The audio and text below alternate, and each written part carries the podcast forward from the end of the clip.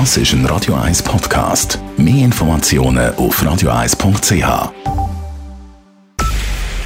Es ist 9 Uhr. Radio 1, der Tag in 3 Minuten. Mit der Elena Wagen. Auch in der Schweiz wird es bald möglich sein, sich gegen das Affenpockenvirus impfen zu lassen.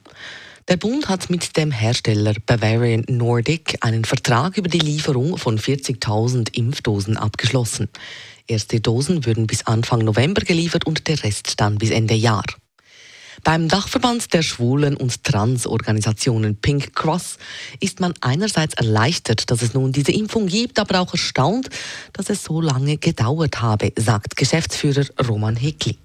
Ist ein riesengroßer Frust und ich finde, es darf nicht sein, weil jetzt ist zum Glück nur das Affenpocken gewesen, wo jetzt nicht wahnsinnig, ähm, wo sich nicht wahnsinnig schnell ausbreitet haben. Es kann aber ganz so gut, hätte eine andere Epidemie können sein und jetzt kann es natürlich nicht sein, dass der Bund so lange braucht, bis er endlich Impfstoff besorgt.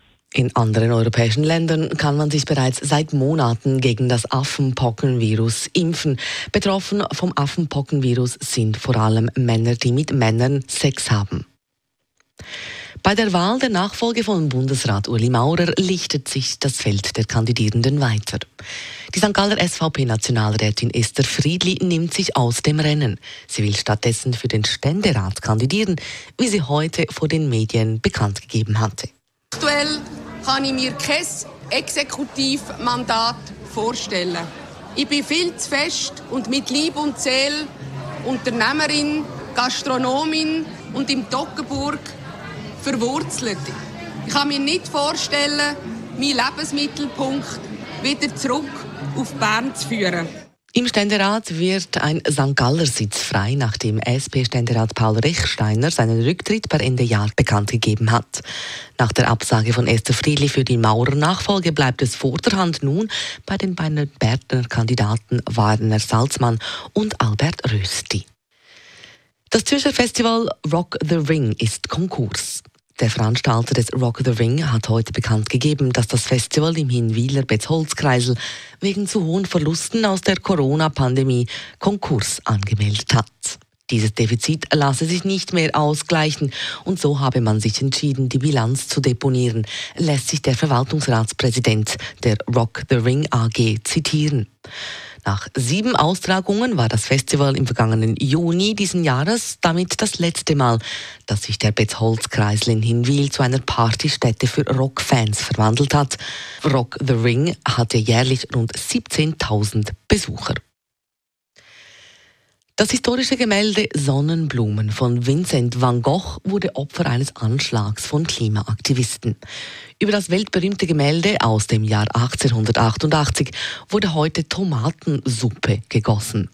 Zwei junge Aktivistinnen haben es geschafft, zwei Dosen Suppe in die National Gallery in London zu schmuggeln und über das Kunstwerk zu lehren. Dann klebten sie sich an die Wand der National Gallery.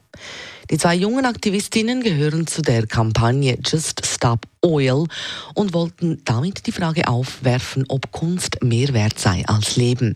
Das Kunstwerk Sonnenblume von Vincent van Gogh ist über 50 Millionen Franken wert.